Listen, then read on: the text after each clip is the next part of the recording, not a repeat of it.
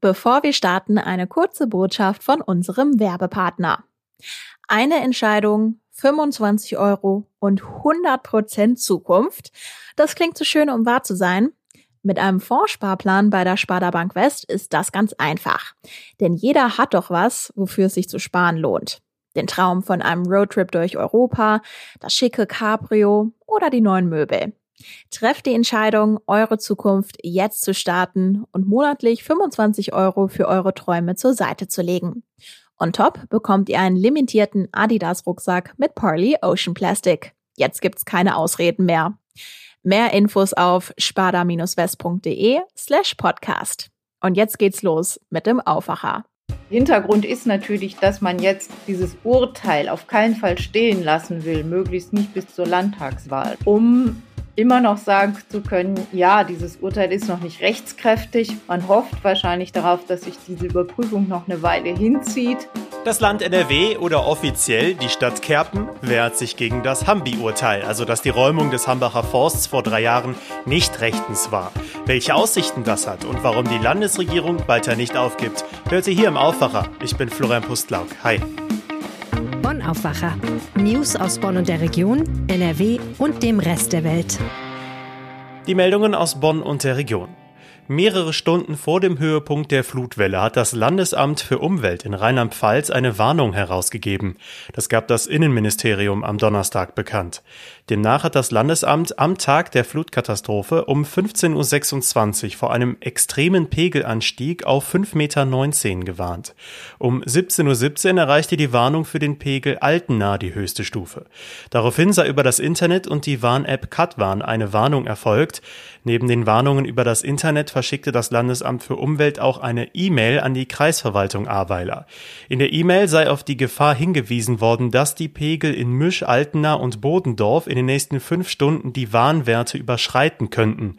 Auf der Hochwasserseite im Internet wurde schließlich um 20.43 Uhr vor einem Pegelanstieg auf 6,92 Meter gewarnt. Die Frage, welche Warnung zu welchem Zeitpunkt bekannt war, gehört zu den zentralen Themen bei der Aufarbeitung der Flutkatastrophe und der Suche nach möglichem Versagen von Behörden. Die Staatsanwaltschaft Koblenz ermittelt gegen Jürgen Pföhler, den Landrat des Kreises Ahrweiler und ein weiteres Mitglied seines Krisenstabs. Dabei geht es um den Anfangsverdacht der fahrlässigen Tötung und fahrlässigen Körperverletzung durch Unterlassen wegen womöglich zu später Warnungen und Evakuierungen. Dass die Kreisverwaltung die Warnungen erhielt und daraus keine entscheidenden Folgen zog, könnte eine wichtige Rolle in den Untersuchungen spielen. Nach der groß angelegten Razzia gegen mutmaßliche Drogendealer hat die Bonner Polizei am Donnerstagabend nähere Details bekannt gegeben. 200 Beamte der Polizei hatten 19 Wohnungen in Bonn, Bornheim, Siegburg, Essen und Neuwied durchsucht. Mit elf Razzien lag der Schwerpunkt dabei in Bonn-Dransdorf. Da es laut Polizei im Vorfeld Hinweise gab, dass die Männer bewaffnet sein könnten, waren auch Spezialeinheiten der Polizei im Einsatz. Die Aktion der Ermittlungsgruppe namens Nikolaus richtete sich gegen eine Bande, die über einen längeren Zeitraum gewerbsmäßig Drogenhandel betrieben haben soll. Bei den Durchsuchungen nahm die Polizei drei Hauptverdächtige im Alter von 27, 32 und 36 fest, sowie zwei weitere Tatverdächtige. Außerdem beschlagnahmten die Einsatzkräfte Betäubungsmittel, darunter 1,3 Kilogramm Marihuana und 3,5 Kilogramm Amphetamin. Auch mehrere tausend Euro unscharfe Munition stellte die Polizei sicher. Die Männer stehen darüber hinaus im Verdacht, Minderjährige für den Drogenhandel eingesetzt zu haben.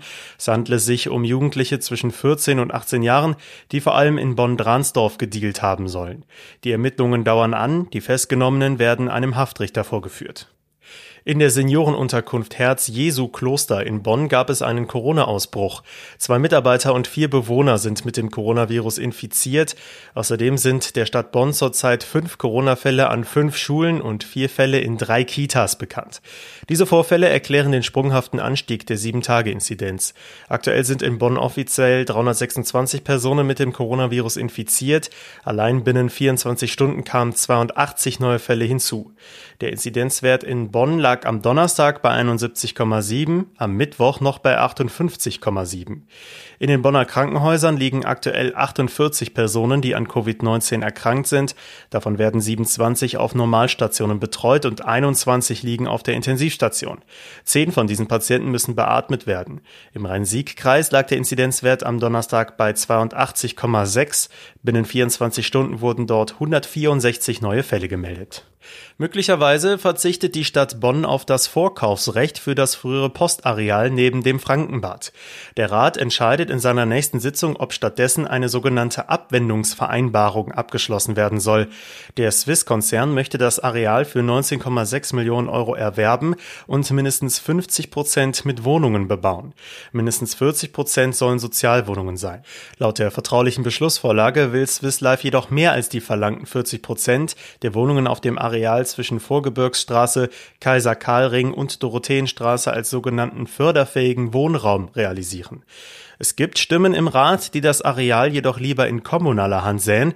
Es würde sich für die geplante Stadtentwicklungsgesellschaft anbieten, meint Grünen-Politiker Rolf Boy.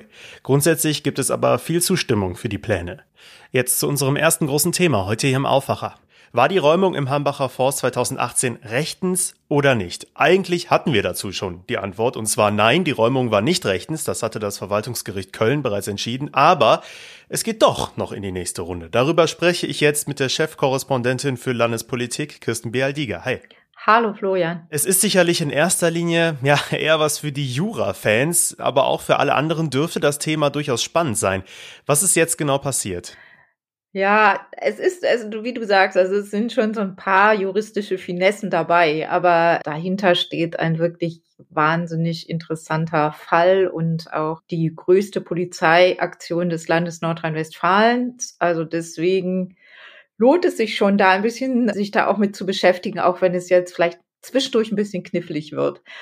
Ja, und gegen, gegen das Urteil des Verwaltungsgerichts, äh, das du eben schon erwähnt hast, das ja gesagt hat, das Ganze war rechtswidrig, ist jetzt die Stadt Kerpen vorgegangen. Das heißt, die Stadt Kerpen war ja das ausführende Organ der Landesregierung, auch schon beim Einsatz im Hambacher Forst und deswegen musste auch die Stadt Kerpen die aktive Instanz sein, um jetzt gegen dieses Urteil vorzugehen. Die Stadt Kerpen hat einen Antrag auf Zulassung der Berufung gestellt und wollte jetzt aber diesen Antrag zurückziehen.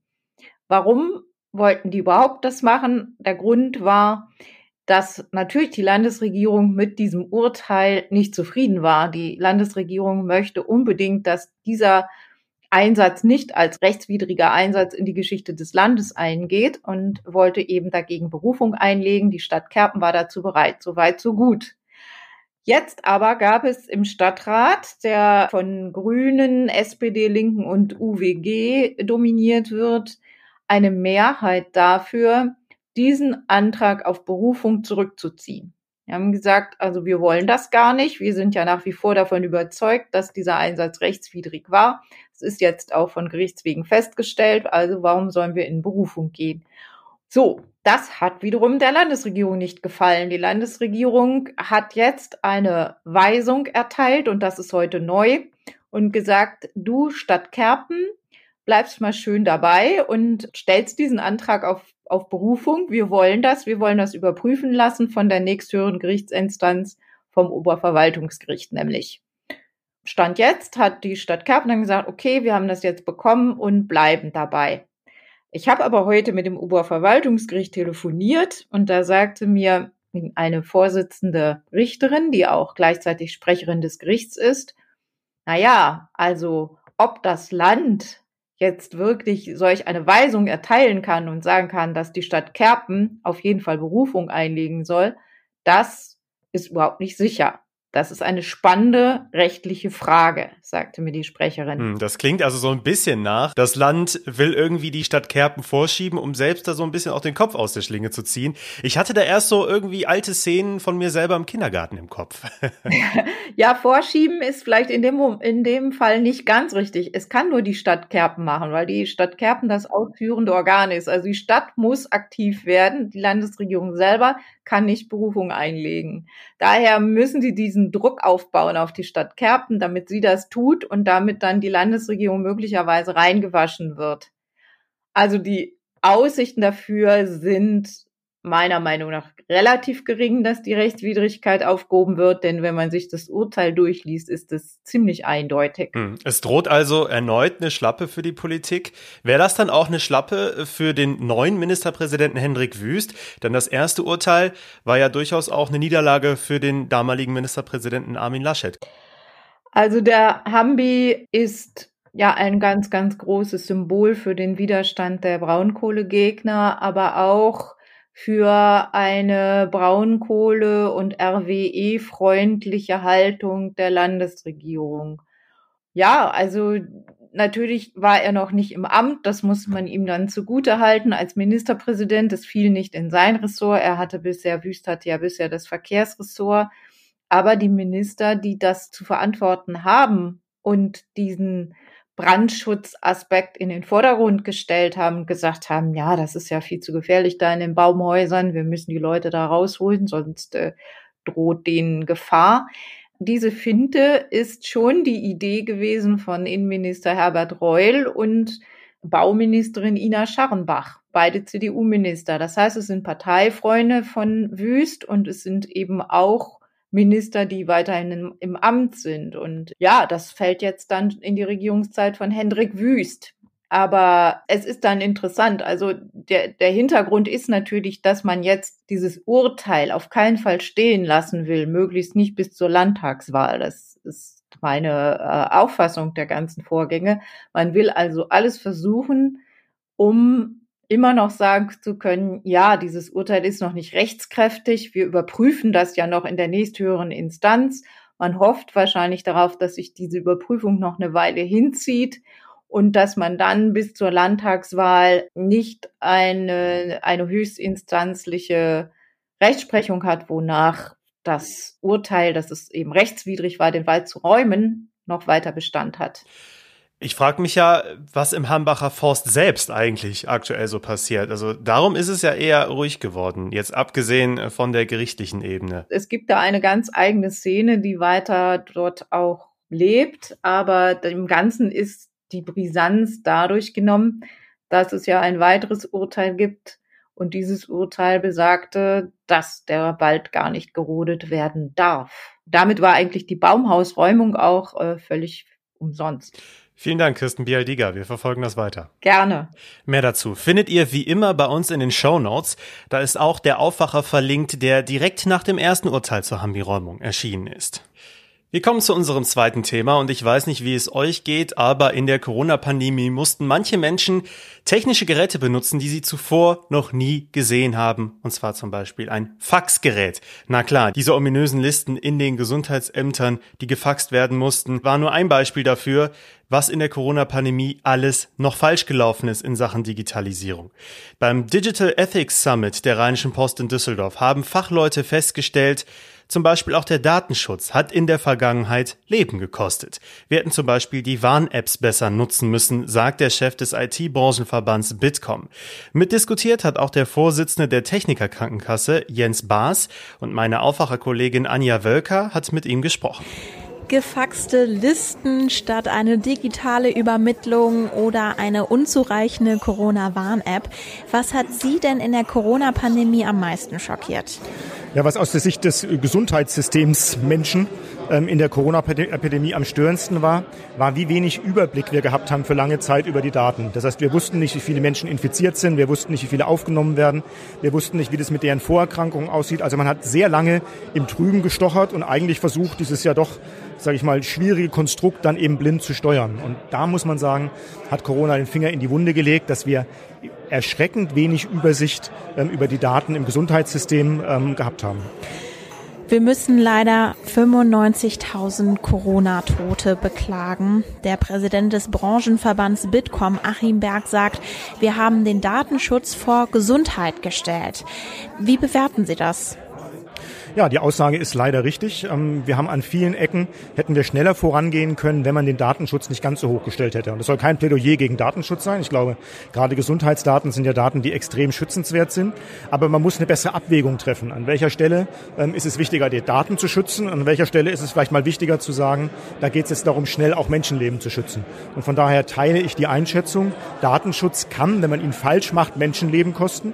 Und im Rahmen der Corona-Epidemie hat er sicher Menschenleben gekostet.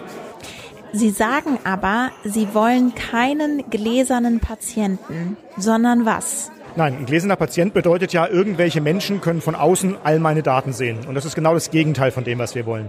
Wir wollen den Patienten die Möglichkeit geben, alle ihre Daten in einer sicheren Umgebung für sich sammeln zu können. Und zwar eine, die eben staatlich garantiert sicher ist, nicht irgendein Unternehmen, was sagt, wird schon in Ordnung sein, sondern eine staatliche Garantie, dass die Daten sicher sind, sodass ich die Möglichkeit habe, eben gerade nicht gläsern zu sein, sondern alle Daten für mich zu sammeln und dann sagen zu können, ich gebe alle Daten oder selektiv bestimmte Daten ähm, oder für einen bestimmten Zeitraum einige Daten bestimmten Menschen frei, also Leistungserbringern vielleicht, Ärzten, Krankenkassen, vielleicht auch Google, wenn ich das möchte, aber dass ich eine Möglichkeit habe, über meine Daten selbst zu bestimmen. Denn das ist genau das Problem, was Sie heute nicht wirklich können mit Ihren Gesundheitsdaten. Wir sind ja jetzt an einem ganz anderen Punkt in der Pandemie wie vor eineinhalb Jahren. Die Inzidenzen steigen aber wieder. Deutschlandweit stehen wir aktuell bei über 130. Was ist denn dann jetzt das Problem, was wir jetzt angehen müssen und nicht, was wir am Anfang der Pandemie machen mussten? Wir haben leider immer noch das Problem, dass wir keine Datenübersicht haben. Es ist zum Beispiel extrem schwierig, die Frage zu beantworten, wie dramatisch ist das Problem Long-Covid. Ähm, das kann von sehr dramatisch bis kaum dramatisch sein. Es ist sehr schwierig, das unseren Daten abzulesen. Ähm, wir sind dann auf Studien aus dem Ausland angewiesen. Ähm, und da können wir nur sagen, das kann ja nicht sein. Wir müssen in Deutschland doch selber beantworten können, ist Long-Covid ein großes Problem für viele Menschen? Ähm, oder ist es ein ausgeprägtes Problem, aber eben für nicht ganz so viele Menschen? Ein ganz einfaches Beispiel, wo ich sage, warum können wir diese Frage mit unseren Daten nicht beantworten, obwohl wir doch eigentlich ein System haben, das diese Daten hergeben müsste? Sie sprechen für eine Krankenkasse. Welche Rolle spielt denn dann beispielsweise die TK in dieser Pandemie? Also wir sehen uns sehr stark als Treiber der Veränderung, weil wir glauben, wir sind ja letztendlich diejenigen, die für das Wohl der Versicherten verantwortlich sind. Also unsere Aufgabe ist, denen für möglichst wenig Geld eine möglichst gute Versorgung zu geben. Das ist die Aufgabe einer Krankenkasse. Und deswegen sehen wir uns in der Rolle, Treiber zu sein und dafür zu sorgen, dass Digitalisierung im Gesundheitssystem ankommt und zwar so, dass sie den Patienten nutzt. Es geht ja nicht darum, das als Selbstzweck zu machen oder damit irgendwelche Firmen mehr Gewinne machen können, sondern es geht darum, eine Digitalisierung zu machen, die unseren Versicherten und damit auch unseren Patienten nutzt. Und da sehen wir sehr stark unsere Rolle drin und dann natürlich auch als derjenige, der diese Lösungen zur Verfügung stellen kann. Weil wer soll es denn machen?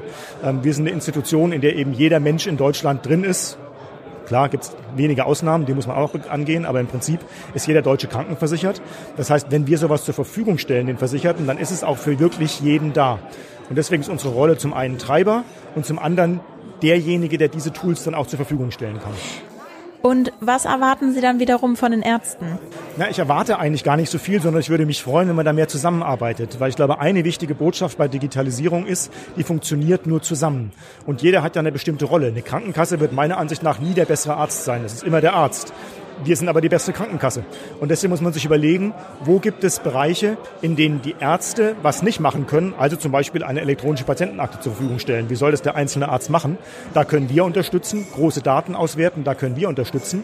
Auf der anderen Seite in Behandlung von Patienten kann der Arzt natürlich besser behandeln. Deswegen habe ich gar nicht so sehr eine Forderung, sondern ich habe einfach die Hoffnung, und das ist bei vielen ärztlichen Kollegen auch so, dass man offen ist gegenüber diesen Technologien, dass man sie dann einsetzt, wenn sie Nutzen für sich selber, für Abläufe und für den Patienten haben ähm, und dann nicht von vornherein ablehnt. Aber nochmal, das ist leider, oder das ist zum Glück auch meine Erfahrung, dass der individuelle Arzt das auch so macht. Leider manchmal die organisierte Ärzteschaft ist etwas schwieriger.